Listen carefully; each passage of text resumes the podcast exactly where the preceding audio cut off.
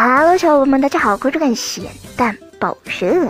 虽然大家都知道，外国相对于我们国内来说一直是比较开放的，但是最近爱尔兰的众多女性突然在网络社交平台上不约而同的晒出了自己非常私密的丁字裤，简直让人有些难以理解。那么这到底是怎么一回事呢？原来近日爱尔兰开展一项前所未有的丁字裤运动，这场声势浩大的内裤抗议并不是什么奇葩的流行，而是爱尔兰的女性们为了声援一位十七岁的未成年女生。就在前不久，这名女生将一名二十七岁的男子以强奸罪名告上了法庭。然而，令人们万万想不到的是，男子的辩护律师在法庭上声称，女生当时穿的是丁字裤，代表同意自愿发生关系，被告男子并没有强奸。法院最终也判决女生败诉。